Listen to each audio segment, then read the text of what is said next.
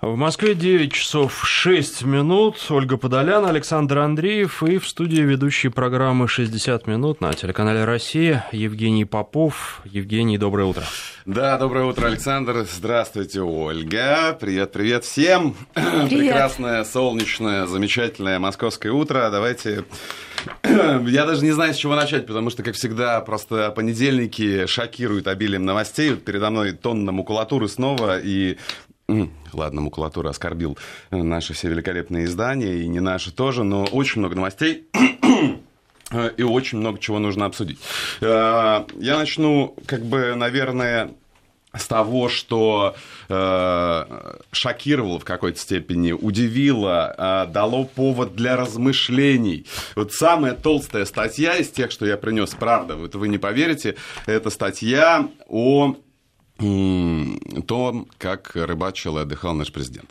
Вот, э, потому что понятно, что это вот как бы новость не сегодняшнего дня. А американцы, наши западные партнеры, коллеги, европейцы все немножко осознали, все немножко выдохнули, все, э, собственно говоря, подвели итоги отдыха президента, и, собственно, они вывалили, наконец, на гора э, аналитические, громадные статьи о том, как все это было. Какие тенденции, хотел сказать тренды, чуть было не сказал. Тем не менее, здесь это, конечно, используется в англоязычной прессе. Э, самая глупая, самая, наверное, системная, самая популярная шутка, которая преследует все фотографии э, президента, который отдыхает в Сибири, э, отдыхал, рыбачил, я напомню, собирал грибы, в общем, наслаждался природой. Это то, что Путин собирается обновить профайл в Тиндере фу, как говорят, бу, да, то есть как бы это, это вот то, что вот американцев наболело, а Тиндер, напомню. что они смогли выжить да, из себя. Да-да-да, это правда, то есть абсолютно вот просто вот вал таких сообщений, что э, Путин э, пытается обновить профайл в Тиндере. Ну, конечно, конечно, мы знаем, что никакого профайла в Тиндере э, у нашего президента нет, тем более, кстати, и он как говорил, что соцсети сам тоже не ведет. Что интересно из тенденций, да, Э, очень много сравнений с Джастином Трюдо. Вот, потому что вот э, он, канадский премьер, э, э, в то же самое время удивлял всех своим нарядом. Он приехал э, на один из праздников э, в своей прекрасной стране, в Килте.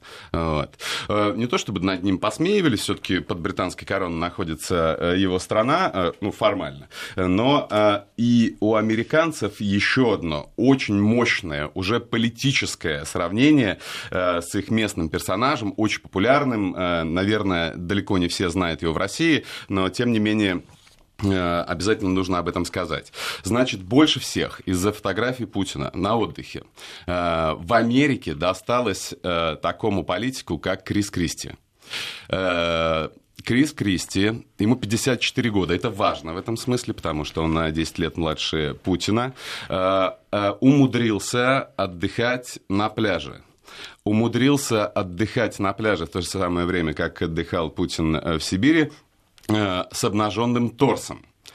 Ну и мягко говоря, мягко говоря, фигуры нашего президента и губернатора Нью-Джерси давнего, кстати, кандидат в президенты в прошлом от республиканцев, он не прошел, правда, вот это вот, э, когда уже один на один, но участвовал активно в дебатах, сейчас активно критикует Трампа, в общем, прекрасно, э, он такой, как бы, как бы рассказать о нем, э, какие истории вот э, самые существенные.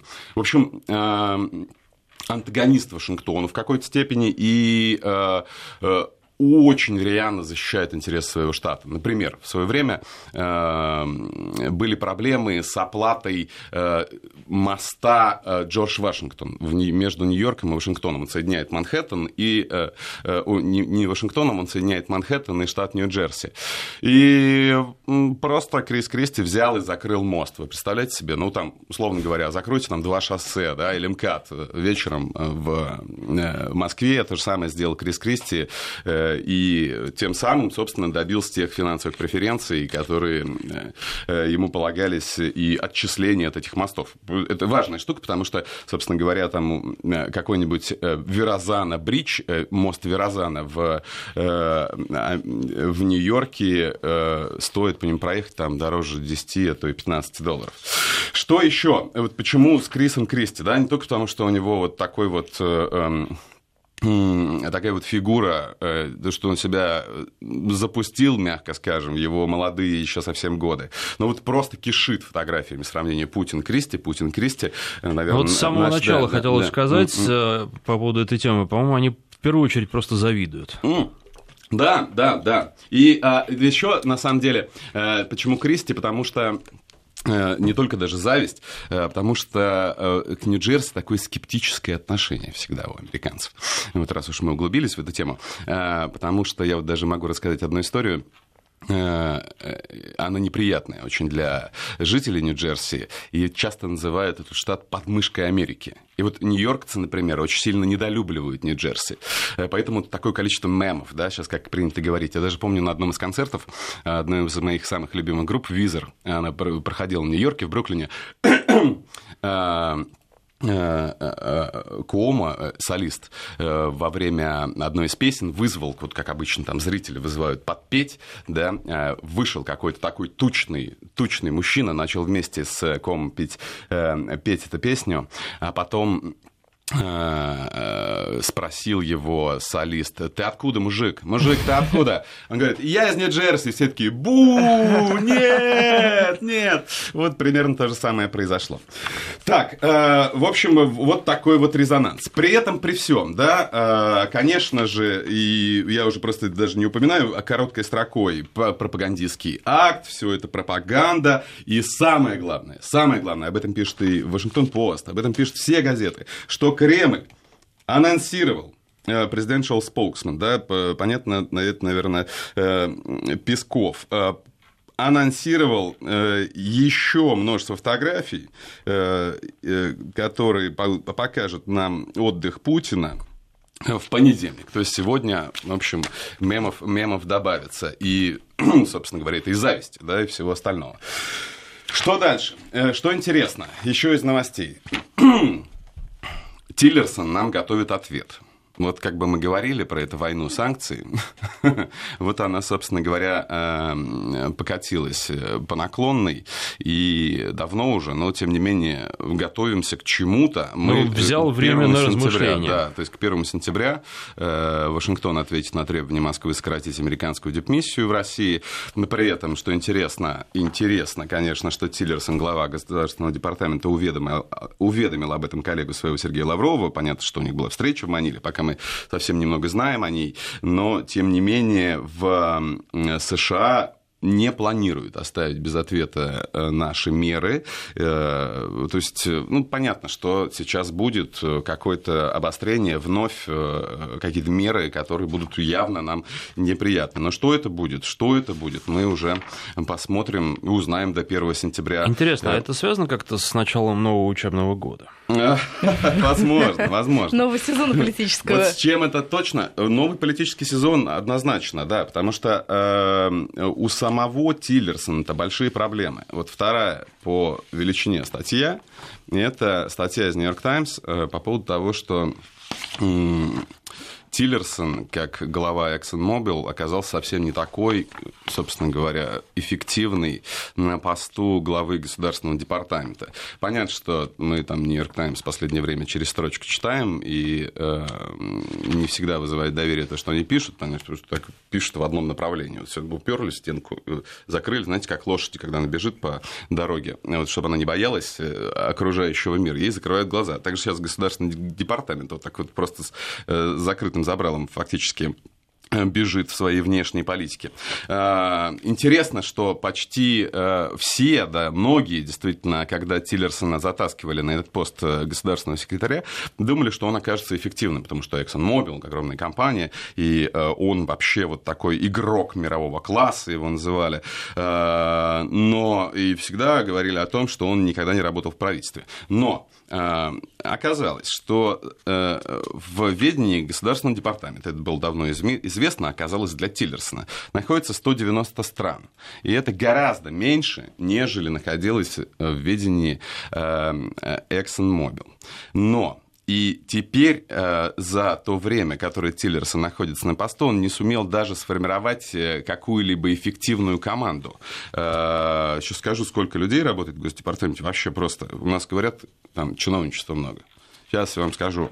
Вот, что такое много чиновничества? Значит, одно министерство в Соединенных Штатах, агентство оно даже называется, э, государственный департамент, э, это 75 тысяч тысяч работников по всему миру. Представляете? Э, одно из самых больших министерств в США. И э, до сих пор э, Тиллерсон по имени Рекс не сформировал свою команду, и отсутствует 38 ключевых начальников ключевых. Э, при том, что, собственно говоря, э, Тиллерсон, конечно, обещал там сократить на 31% э, финансирование Госдепартамента, на 8% сохранить, сократить штат, но вот до сих пор ни одного из своих планов не реализовал, хотя к 15 сентября, кстати, у него срок, он должен э, э, программу реструктуризации Государственного департамента представить Конгресс, но говорят, что она до Нового года и не появится. Начинается статья вообще с прекрасного, она иллюстрирует, как сейчас работает Государственный департамент, можете себе представить, да, вот всегда несколько раз в неделю, как пишет Нью-Йорк Таймс, Государственный департамент отправляет э, поздравительные открытки зарубежные страны там, с какими-то праздниками, э, с днями рождения, там, с э, Днем независимости. И обычно, как пишет NYT, этим занимаются такие low-level diplomats, как пишется газета, ну, то есть как бы дипломаты низкого уровня. А теперь, а теперь все поздравительные открытки, я не знаю уж, правда это или нет, все поздравительные открытки проходят через Рекса Тиллерсона. Как к этому относиться? То есть, действительно ему не хватает, что ли, вот уже персонала для того, чтобы открытки писать. Ну, вы представляете, как он будет развивать отношения э, там с Россией, как он будет э, э, развивать отношения, не отношения, наоборот, собственно говоря, давить на Северную Корею, как он будет сейчас общаться с Э, э, Европа, если вот такая ситуация у него, что он занят просто подписью, подписью открыток. вот такая история прекрасная. И еще э, для того, чтобы, собственно говоря, улучшить работу своего прекрасного департамента, Тиллерсон нанял две консультационные компании. Они не называются, но вот помните, я все время параллель на нас, да, сколько было шума, крика, ужасов, э, критики по поводу того, что э, правительство консультирует какие-то пиар-агентства, потом улучшение имиджа России прочее, прочее, прочее, как это плохо, как это ужасно.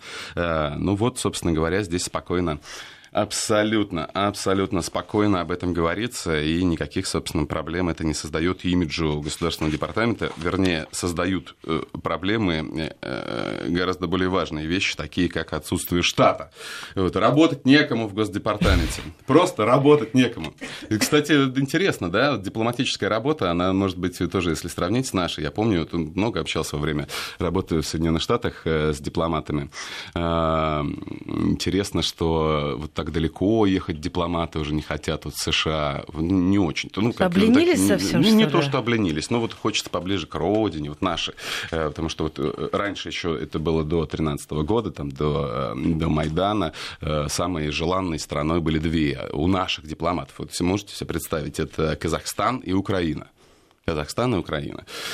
Вот, при этом, при всем, не устает нас поражать, естественно, риторика Соединенных Штатов. Вот при том, при всем, что мы до 1 сентября чего-то ужасного опять ждем, э, каких-то ответных мер, я не знаю, там, может быть, ответной мерой станет то, что Крис Кристи пойдет в зал и накачает такой же торс, вот, как, как у Путина. Может быть, в этом будет заключаться. Но ну, это, надо но это лет заниматься, судя по внешнему виду Крис Слушайте, но ну, с нынешними, с нынешними технологиями это все вообще... Ну, вот, кстати, я пойду сегодня в зал, потому что я вот эти фотографии насмотрелся, э, так стало мне грустно, печально, и, в общем, э, э, радостно за Путина, но и не радостно за себя. Пора пора тренироваться. Вот несмотря на лето, несмотря на жару, надо держать себя в форме.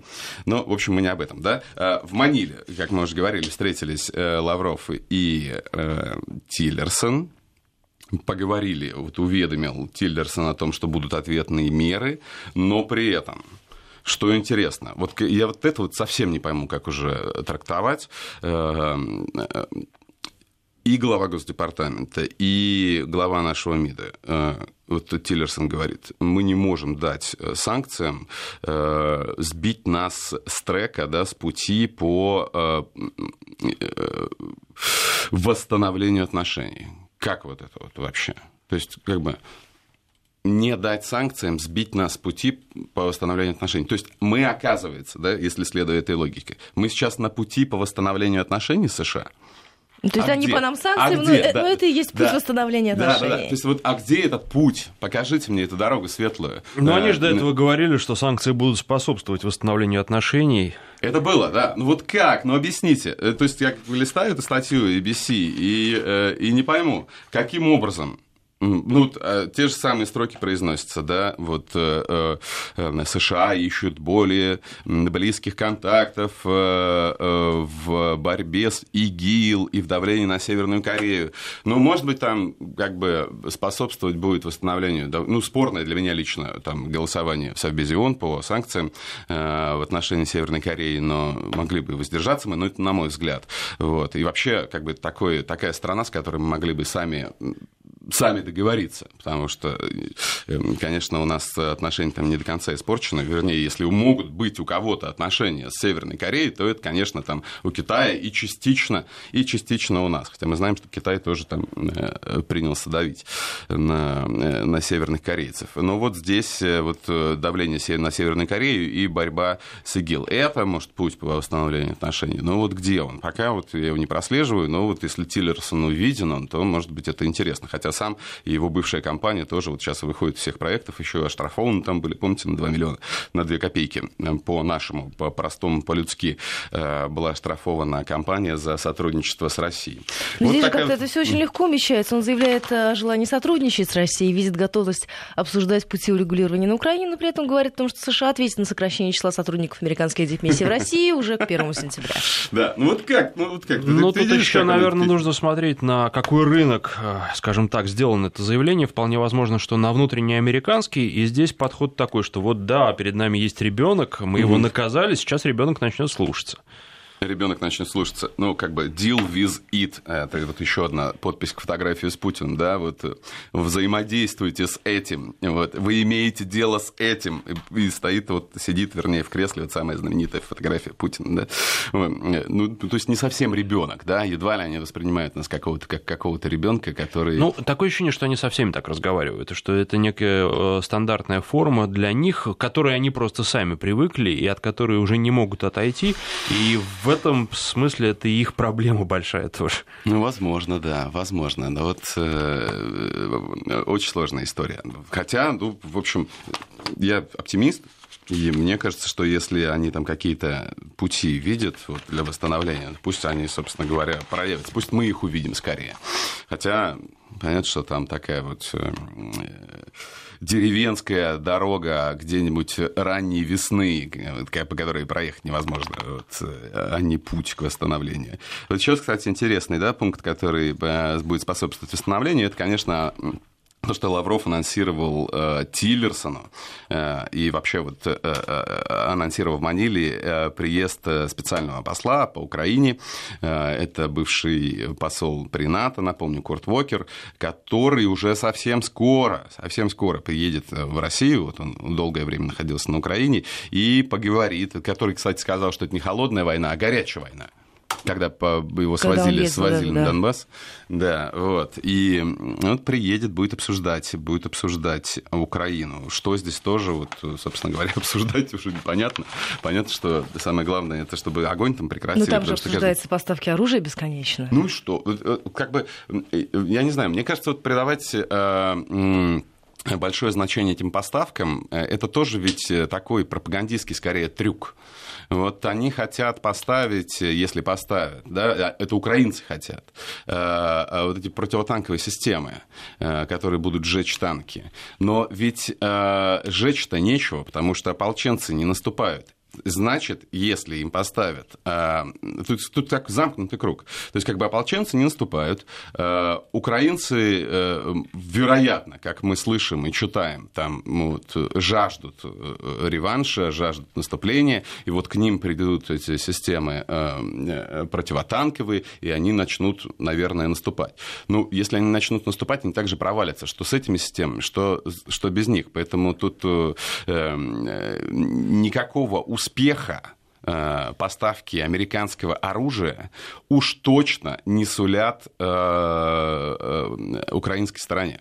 И я не знаю, это совершенно точно личное вообще мое мнение. Если какая-то из сторон начинает официально поставки вооружений другой стране, то уже, извините, другие страны тоже могут начать поставлять вооружение эм, эм, их противникам. Так устроен политический мир. Ну, это, это, это, конечно, просто предположения и гипотезы, поэтому здесь э, посмотрим, что будет. Вот я не знаю, там все равно речь идет о каком-то там оборонительном оружии пока, э, э, и само название это то, эти установки, я вот давно не встречал. Кон- Конгрессмены требуют, поставьте оружие, поставьте оружие э, Украине. А, собственно говоря, какое это будет оружие? Может быть, они опять там какие-то списанные хаммеры, что-то еще приволокут туда. Естественно, они новейшие, новейшие какое-то вооружение э, едва ли э, будут э, в украинские руки отдавать, тем более они сами прекрасно знают, что там, что там за ребята на передовой, и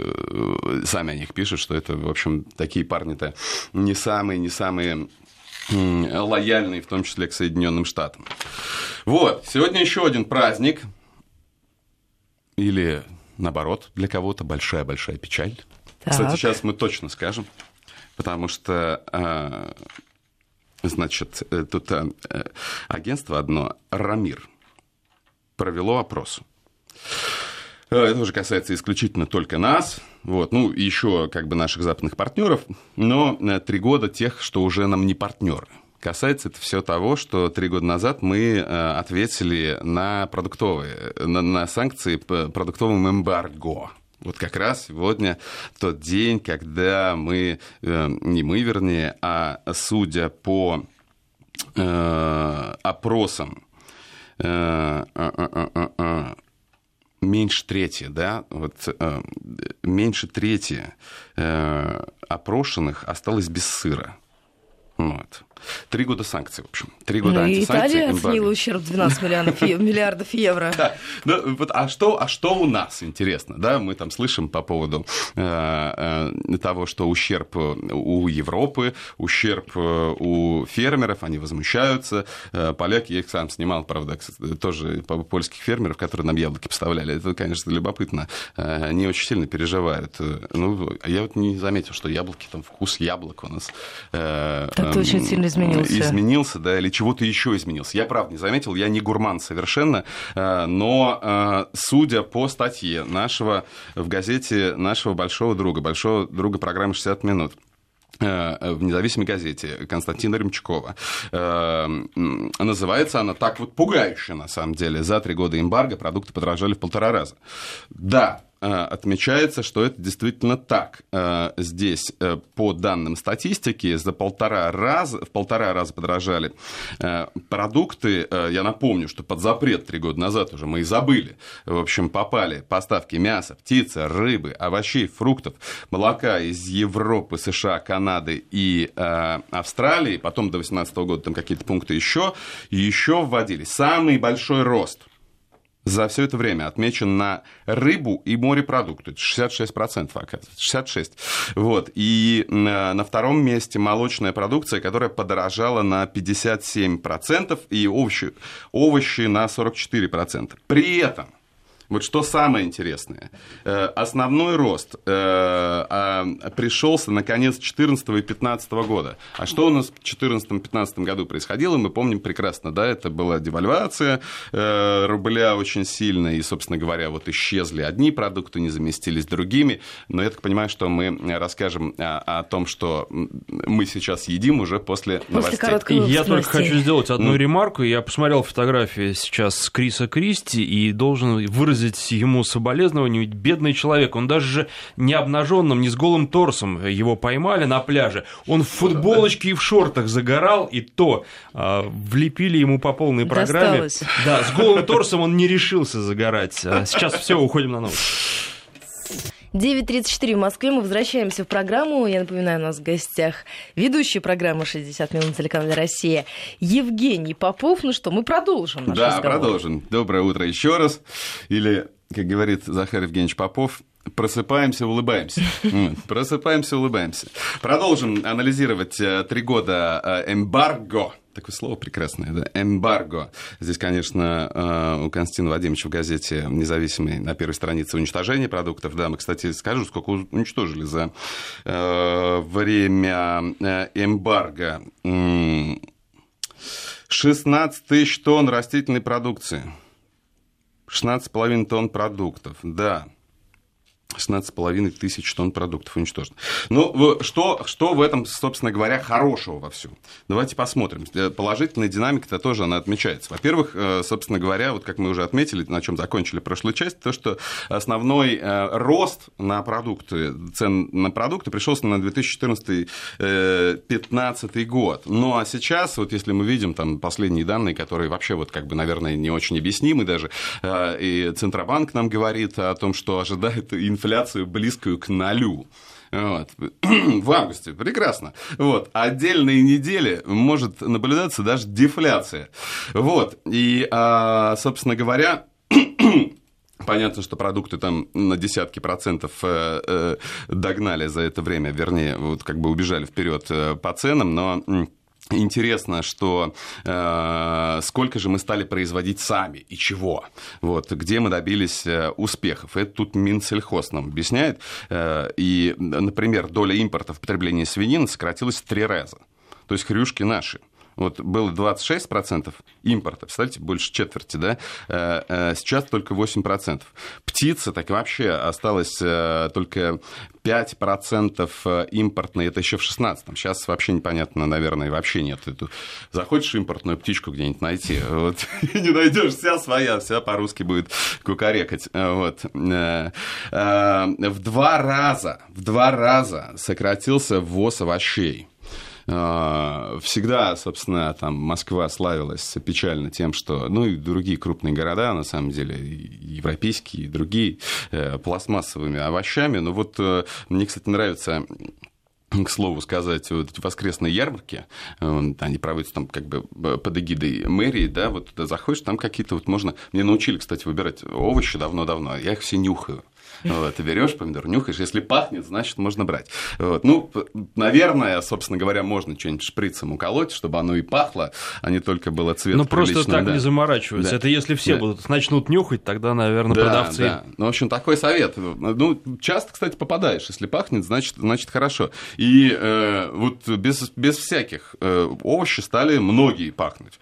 Вот. И не только, так скажем, премиум сегмента, да, вот, а вполне себе, вполне себе достаточно доступны.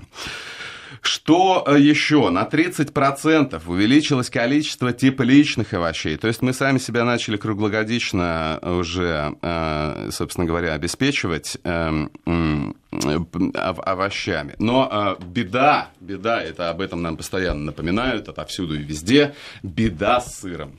Ну вот беда и все. Вот я, для меня нет этой беды. Судя по статистике и цифрам, есть в России такая беда. То есть, как бы дураки, дороги и сыр. Наверное, вот теперь три. Да, три, три беды. Э, дураки, дороги и сыр. Э, что здесь? с сырами все очень-очень-очень плохо. Хотя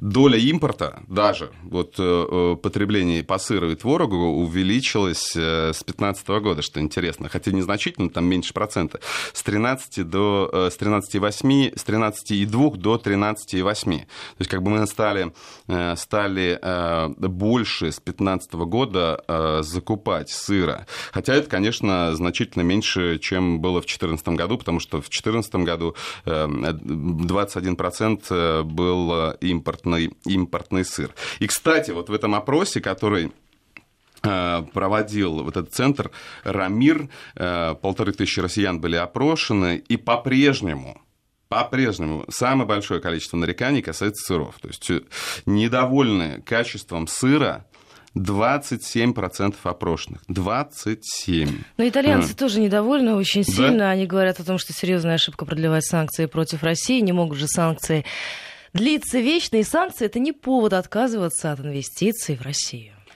прекрасно. Вот. Но а, а, самое интересное, что здесь вот итальянцы, пусть они привозят уже сыр, а, потому что, собственно говоря, а, если у нас 27% опрошенных недовольны качеством сыра, значит, надо им точно что-нибудь сделать для того, чтобы санкции отменить. А, но э, если они не поторопятся, то будет уже все по-другому, потому что в прошлом году 33% респондентов были, были недовольны, а, недовольны э, качеством сыра.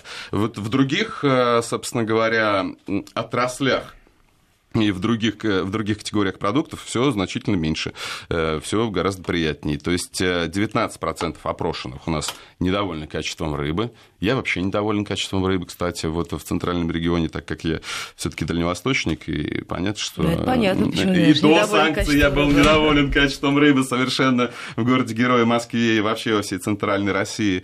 И 17% овощами недовольны. Ну, в общем, все, все идет на самом деле так, как надо. Единственное, вот как бы, что сейчас нужно сделать, это то, чтобы действительно вот эти данные Центробанка и э, э, Минэкономразвития себя, собственно говоря, оправдали, прогнозы сбылись, и тогда будет, э, тогда будет нам счастье, потому что если будет вот как бы такая низкая инфляция, если там неделями будет дефляция, понятно, что она, наверное, долго не продержится, потому что сейчас все равно какие-то санкционные меры от новых санкций ударят чуть-чуть, возможно, поэтому здесь придется там рублю немножко э, э, э, предпринять усилий для того, чтобы удержаться вот как бы в, в, в этой волатильности. Но, тем не менее, потому, как бы, если рост цен остановлен, если мы смотрим на Росстат, если мы смотрим на другие органы официальные, которые нам дают эти результаты, то, в общем, прекрасно. Если увеличивается количество э, производителей каждый год, то, ну, замечательно. Э, вот, и будем выбирать из Э, наших продуктов, и вот уже говорить, какие хорошие, какие плохие, они из, не из зарубежных. Хотя, с другой стороны, там свободный рынок, да, вот пусть, пусть бы было все, и сами бы мы выращивали э, э, качественную продукцию, которая бы конкурировала. Но сейчас научимся, сейчас уж точно научимся, потому что другого выхода-то у нас, собственно говоря, и нет. Ну, тем вот. что и с курицей, и со свининой у нас получилось. Э, с курицей, а с курицей было неплохо и до этого, да, он, судя там, но э, Нет, ну со как, свининой получилось, Тут да. просто какое временное период период отрезок брать, ведь в 90-е годы с курицей все было очень-очень плохо. Вы же помните ножки, ножки Буша. Буша. Ножки Буша, да. И мы прошли огромный путь с момента вот этих ножек. Да уж. Вот, в этом смысле, что интересно, а, а, значит, две, а, две статьи два мнения. Одна вышла в Нью-Йорк Таймс и пишет о жизни ужасной, кромешный ад, в общем, в нашей деревне. И тут же через несколько дней э, вышел ответ, э, собственно говоря, на сайте Russia Insider, другой площадки этому человеку не дают, э, а ответ известного американского политолога, тоже большого моего товарища Гилберта Доктороу. Это американец, он живет в Брюсселе и, собственно говоря, активно следит за политической жизнью, часто все комментирует. И эм, он провел пять недель в русской деревне. И не мог, естественно, после статьи в «Нью-Йорк Таймс» не ответить тем, кто русскую деревню гнобил. Но вот я просто начну с конца. Он сделает совершенно правильный вывод, который, собственно говоря, относится не только вот к оценке американцев, который относится и к нам абсолютно, что Россия настолько велика, в России э, так много разных территорий, столько всего разного, что вы можете легко и всегда найти то, что вы ищете. Поэтому понятно, что Нью-Йорк Таймс, когда говорил о бедных деревнях, э, спокойно нашел бедную деревню. Но вот э, э, Гилберт Доктороу не искал ни бедной, ни богатой деревни, он просто поехал отдыхать в Ленинградскую область и там удивился на самом деле тому, как преобразилась наша страна, преображается потихонечку. Вот он отъехал на 280 километров километров от Санкт-Петербурга, э, был, э, кстати, в проблемных э, городах и в проблемном Пикалево, был, естественно, в Гатчине, и больше всего времени он провел в деревушке, и она называется Орлина. Орлина. Орлина, наверное, Орлина, да, э, Орлина. И э, там он говорил с людьми, он мне прислал потом такое письмо, говорит, слушайте, вот вы говорите о санкциях, говорите о, о том, что Америка э, давит на нас. Нет, говорит, совершенно это вот э, не то, что обсуждают в этом Орлина. Ребята, не то. Обсуждают, что в речке вода в этом году холодная. Вот. И э, всякие другие вещи. То есть ему пришлось корреспонденту Нью-Йорк Таймс объяснять настолько простые вещи, о которых мы расскажем буквально через несколько минут. Погода. 9 часов 48 минут в Москве. Возвращаемся в программу. Евгений Попов, ведущий программы «60 минут» на телеканале «Россия». В студии все спрашивают про Ольгу. А, Ольга, Ольга скоро будет. будет, скоро будет. Вот э, это тоже мы храним интригу. На а самом программа деле, будет сегодня, программа, так что, друзья, сегодня будет, программа не, не прерывается, программа существует. 60 э, минут, сегодня 18.50, как всегда, самые ну, актуальные темы. Возвращаясь да. к нашей теме, во-первых, село совершенно точно Орлино в Дружногорском городском поселении Гатчинского района Ленинградской так. области, основано в 1500 году. На данный момент население составляет 294 человека. Вот э, интересно еще комментарий. Сейчас мы про Орлина обязательно вернемся. Э, приветствую из Алматы. У нас российские сыры более-менее вкусны из Алматы. Кстати, не, то, есть мы еще экспортируем сыр. Спасибо, что едите наш сыр. Э, сыр медленно, но все лучше и лучше. Можно иногда и на очень приличный нарваться. Сыр из Беларуси очень даже вкусный. Ах, как сыра захотелось. Сегодня куплю сыра. Хочешь, открой холодильник. У меня, кстати, нет сыра никакого в холодильнике. Вообще холодильник пустой. Вот белорусы антибиотики в сырок добавляют. Вот такие комментарии. Хотим все свое. Ну, хотим все свое. Ну, хотим, естественно, свое вкусное. И, э, ну, надо попробовать и Э, что там у соседей, что, э, что не очень у соседей, чтобы просто знать. Вернемся к прекрасному э, поселению Орлина. Удивительно, ну, как бы я понимаю, да, вот Гилберт Докторо упрощает свою статью, он объясняет вообще американцам, это вот, как мы говорим, для внутреннего пользования, для американцев статья, он, ему, например, приходится объяснять, что в Орлино, вы представляете, у многих людей есть машины. То есть а, бы, а что они представляли? Повозки, на чем там? Повозки? На чем там? На полозьях они что ли там ездят, да? На, э, на тройках запряженных, а то и гляди там медведей запрягают вот куда-нибудь, вот. Э, ну и приходится это э, объяснять. Э, объясняет он и такие простые вещи, которые, ну действительно уже совершенно естественный для всех, я не знаю, десятки лет, что в каждом домохозяйстве есть собственная скважина, есть э, септик, вот, и э, есть, есть, есть газ э, и э, плита для готовки, что люди не нуждаются, они могут, как бы, э, прекрасно существуют, э, все у них есть. То есть, вообще кошмар. Вот что там, если он вот это вот все пишет, Э, то вы представляете себе, даже не буду цитировать, что написали ребята из Нью-Йорк Таймс про нашу деревню, да? Вот как бы если Гилберт отвечает эм, если Гилберт отвечает вот э, в э, таких вот упрощениями просто, вот как бы описывает вещи, которые естественные для всех.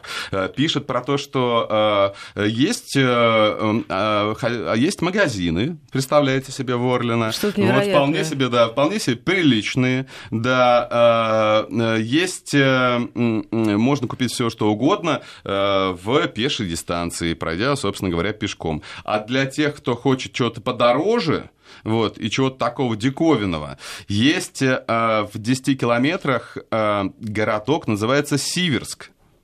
Именно Сиверск, что интересно, да? Потому что через А он пишет, может быть, ошибся, может, Северск. Вот, хотя вот, сложно, да, у нас столько городов. Э, вот, и э, есть э, остановка Э, поезда, и э, каждый час ходит поезда, и можно добраться куда угодно. В общем, э, в Северске есть и супермаркеты. Это кошмар. Я, вот, я себе представил просто, как вот, поставьте себя, это невозможно, на место рядового американца, который читает вот ужасы, ужасы про нас. Естественно, здесь вот э, то, что, о чем мы говорили в предыдущей, предыдущей части по поводу роста сельскохозяйственного производства, пишет и он, что повсюду можно найти свежие овощи, повсюду, э, собственно говоря, бумень, да, вот бум сельского хозяйства э, выращивают. Э, и он общался там с неким Сергеем, average Joe, такой средний Иван, да, если так сказать. Но Иван, Иван оказался Сергеем. И он, э, собственно, и рассказывает, что живет нормально, там есть у него, опять, у него Toyota, там пикап, да, вот он такой средний, и средний класс. Это как раз его не интересуют все эти, э, собственно говоря, э, особенно санкции. Но и Сергею приходит, вернее, не Сергею, Гилберту приходится объяснять своим читателям, что этот Сергей не дурак вот, он тут пишет, Сергей is not fool. Да? Потому что если ты доволен, так просто логически, э, если ты доволен чем-то в России, вот э, такое, вероятно, западное мнение он опровергает, что ты, собственно говоря, дурак. Вот как бы, а дурак, э, э, э, э, если ты не дурак, значит, ты вообще должен вот, быть э, ужасно, ужасно недоволен всем, что происходит вокруг. Такая интересная статья, конечно, и любопытно взглянуть на э, впечатление американца, который провел 50 дней. Причем это вот такой вот американец, знаете, с прямой спиной, все время в костюме, такой худощавый, такой, наверное, э, седой уже. Прекрасен абсолютно, очень хорошо пишет, очень хорошо анализирует ситуацию. Гилберт, э, то есть как бы его себе сложно. Я увидел там в Европарламенте, видел его на улицах Брюсселя, э, видел его там в нашей студии несколько раз. Но вот его сложно себе представить в деревне. Ну ничего, вот пять, пять недель, больше месяца отдыхал, доволен, счастлив э, и написал большую статью, которая называется «Письмо из российской деревни. А вот интересно, если американцы изначально нашей деревней заинтересовались, у них в американской глубинке все в порядке, у них э, уже больше написать не про что. А, да, вот то, а, Америка, я отвечу словами Гилберта, Америка настолько большая, что вы найдете там все что угодно. Потому что если вы поедете, конечно, в какой-нибудь Агай, в кукурузный штат, там все будет э, э, ничего. Но э, давайте вот отправим э, критиков э, наших деревень, э, наших же, вот в такую в служебную командировку э, в Северную или Южную Дакоту, например. В любую деревню, пусть просто пальцем ткнут. Вот они приземлятся э, в Рапид-Сити, э, столица Северной, все время путаю, Северной Дакоты, маленький аэропортик, но приличный. Вот. Э, и ты выходишь из него, и ты просто окунаешься в какую-то, причем бездну ада. Потому что ты отъезжаешь там километров 15 от аэропорта, и там люди пьяные валяются по дорогам. Ну, правда. То есть, как бы, э, э, это, это так. Это, естественно, индейские, резерва... индейские резервации бывшие. Вот туда вот индейцев согнали и разрешили там делать казино, там самые дешевые сигареты, дешевый алкоголь, в общем, а понятно, что э, э, у индейцев там невосприятие абсолютное а, а, алкоголя, он э, у них очень быстро в кровь входит, и, и там ужас, что творится, просто ужас. Заезжаешь в любое кафе, там куча пьяных, там, в общем, ужасно. Понятно, что это как бы не вся Америка такая, но таких точек, вот, где повальная нищета и ужас, конечно, можно на американской карте найти достаточно много. Я там, не знаю, ну, просто на вскидку там десяток городов таких назову, где просто полиция полиция боится въезжать. Вот всегда этот пример привожу, когда про Америку. Вот задели больную тему. В России нет ни одного уголка, вообще просто ни одного там поселения, деревни или чего-то еще, э, куда боится, куда не ездит полиция. Вот таких, ну, сложно себе представить, что наша полиция куда-то куда боится ездить. В Америке очень много таких городов. Например, там самый ближний, наверное, к Нью-Йорку, это э, Кемден в Нью-Джерси северный Кэмден часть. Вот э, э, чтобы туда заехать, полицейский, я не шучу абсолютно, э, я видел это своими глазами. Любой это может проверить, в общем, кто пересечет океан и поедет туда, это недалеко от любого там, Нью-Йоркского аэропорта, часа полтора ехать-то. Войсковая операция, чтобы заехать на улицу. То есть они все в бронежилетах, в касках и прочее, прочее, прочее. В общем, смотрите сегодня 60 минут, будет очень интересно. Э, я рад, что вернулся. Евгений, спасибо с возвращением. И 60 минут сегодня в эфире. Не забывайте, спасибо. друзья.